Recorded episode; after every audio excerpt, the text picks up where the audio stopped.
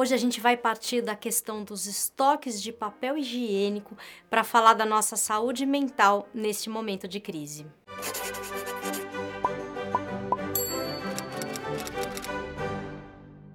Gente, que loucura! Quantas vezes você ouviu essa frase nos últimos dias? Pois é, o coronavírus chegou no Brasil há mais ou menos uma semana com força total.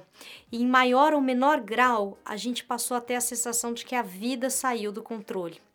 E diante dessa sensação de perda de controle, diante de tantas providências a serem tomadas, muita gente saiu à rua para fazer estoque de papel higiênico. A gente resolveu falar dessa questão porque, embora pareça só um detalhe, um pequeno detalhe nesse turbilhão de coisas que está acontecendo, não é um detalhe. Esse fato fala muito da nossa saúde mental, fala muito sobre o que está acontecendo no nosso mundo interno, sobre como a gente está sentindo e como a gente está reagindo ao que está acontecendo. E é da nossa saúde mental que a gente quer falar, como cuidar dela para que as coisas não fiquem ainda piores. A situação é gravíssima, o desafio é mundial, a ameaça é real. Nesse cenário, a gente está observando um enorme sofrimento psíquico e emocional muita gente sentindo medo, insegurança, angústia, ansiedade, uma situação de desamparo, pessoas se sentindo muito confusas, quer dizer, um, um cenário perfeito para a gente ficar meio enlouquecido. E essa história de comprar muito papel higiênico parece só um sinal desse enlouquecimento, um sinal que está acontecendo com todo mundo, em todo o mundo, não é só no Brasil que isso está acontecendo. Essa cena aqui, essa imagem do lado é da Austrália, também está acontecendo na Europa, nos Estados Unidos e outros países da América do Sul, por exemplo. E esses dois fenômenos, o sofrimento emocional e a busca desenfreada por papel higiênico, estão ligados. Eles estão ligados pela forma como a gente se relaciona com a noção de controle.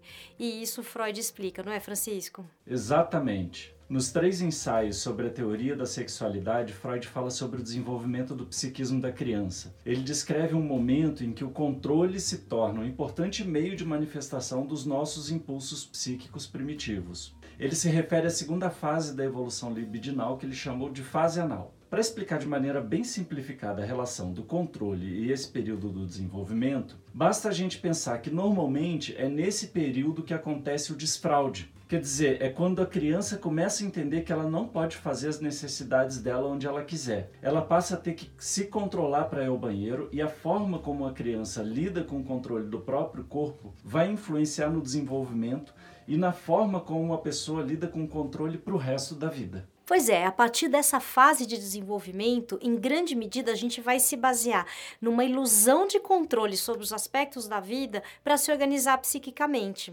Quer dizer, quando a gente sente que tem controle, fica mais fácil a gente se acalmar e projetar as nossas ações. Só que o controle absoluto é uma ilusão. A vida sempre nos apresenta pequenos eventos que escapam ao nosso controle, ou então grandes eventos, como é o caso do coronavírus, que derrubam essa nossa ilusão de controle em escala global. E nessas horas é comum que surjam esses sentimentos de medo, essa ameaça, essa vulnerabilidade. É comum que o sofrimento psíquico tome conta das pessoas e faça com que muita gente regrida a essas organizações mentais mais primitivas. Quer dizer, fica literalmente todo mundo com o cu na mão, né? Ai, achei sensacional isso, né? Pensando bem, quando a gente tem muito medo, dá até dor de barriga ou coisas piores. achei sensacional, não tinha ligado uma coisa à outra. Então já vimos que momentos de grande descontrole muitas vezes levam as pessoas a regredirem para organizações psíquicas mais primitivas. Mas o fato, por exemplo, do medo poder provocar uma dor de barriga não é suficiente em si para explicar essa corrida ao papel higiênico. Para entender esse fenômeno, a gente precisa ir para além da materialidade, da função prática do papel higiênico. A gente precisa entender qual que é o significado que ele pode ter para uma mente em sofrimento. O papel higiênico, assim como outros produtos que estão sendo comprados de uma forma exagerada, chegando a deixar a pessoa sem, tipo o álcool gel, as máscaras cirúrgicas, até os alimentos não perecíveis, eles são símbolos de controle, de proteção e de invulnerabilidade. De certo modo, eles restituem a fantasia onipotente de controle controle. É como se a gente pudesse, assim, quisesse se agarrar em algo para retirar esse sofrimento de dentro da gente. É difícil isso, né, gente? É, assim, é uma ilusão dentro da gente, né?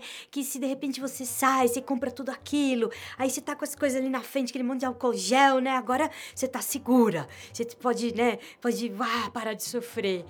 Eu não estou dizendo que essa é uma equação fácil de resolver, né? Não estou dizendo isso não, mas se você está muito desorganizada internamente, desorganizado, né?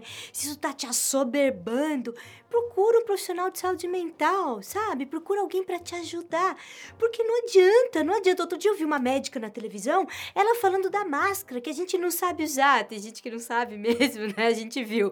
Mas assim, a gente não sabe usar, daí a gente vai ajeitar, ajeita com a mão, já contamina do mesmo jeito. Não adianta. Ai. Nessa luta imaginária contra o sofrimento que a sensação de perda de controle provoca, algumas pessoas podem até partir para atitudes bastante primitivas, como as mulheres que brigam no supermercado por causa do papel higiênico. Se você tiver um interesse antropológico, você pode assistir a um vídeo que mostra isso, tem um, um link aqui no descritivo. E a gente encontrou mais uma fonte que fala dessa associação, essa ilusão de controle pelo estoque de papel higiênico. É uma reportagem bastante interessante do Fórum Econômico Mundial, o link está aqui no descritivo eles entrevistaram quatro especialistas, perguntaram por que, que eles acham que isso está acontecendo. E olha só o que um deles respondeu: Papel higiênico simboliza controle. Nós o utilizamos para arrumar e limpar ele lida com uma função corporal que é um pouco tabu. Quando as pessoas ouvem sobre o coronavírus, elas ficam com medo de perder o controle. E o papel higiênico parece uma maneira de manter o controle sobre a higiene e a limpeza. Bom, observar esse processo acontecendo dentro da gente já pode ajudar muito a diminuir o nosso sofrimento.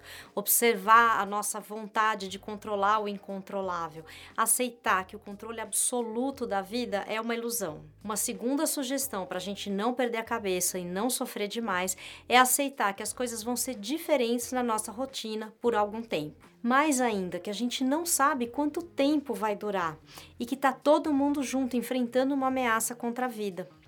Aceitar que as coisas estão diferentes é vital para que todo mundo colabore e possa diminuir o risco de contaminação e morte. Aceitar pode não ser simples, mas pode ser simplificado se você compreender o que está em jogo nessa dinâmica psíquica.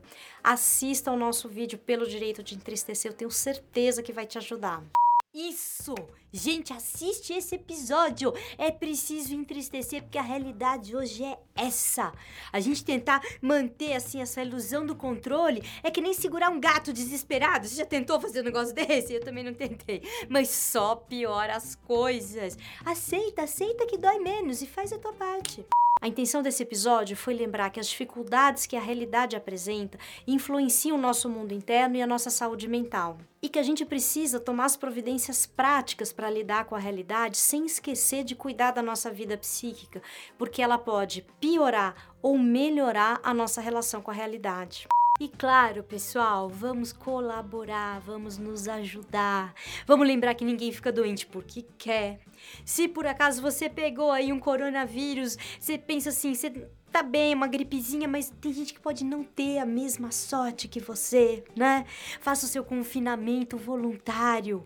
Vamos cobrar das autoridades, cobrar transparência, cobrar política pública, principalmente para ajudar as populações vulneráveis. Não vai ser fácil, mas nós estamos junto nessa a gente vai precisar de muita tolerância, muita calma, muita paciência uns com os outros, para não deixar que essa pandemia se transforme num pandemônio. Se cada um fizer a sua parte, a gente volta à normalidade mais rápido. Se você gostou desse episódio, se você acha que pode ajudar alguém que está sofrendo com a situação, compartilhe. A gente agradece a sua companhia e até o próximo.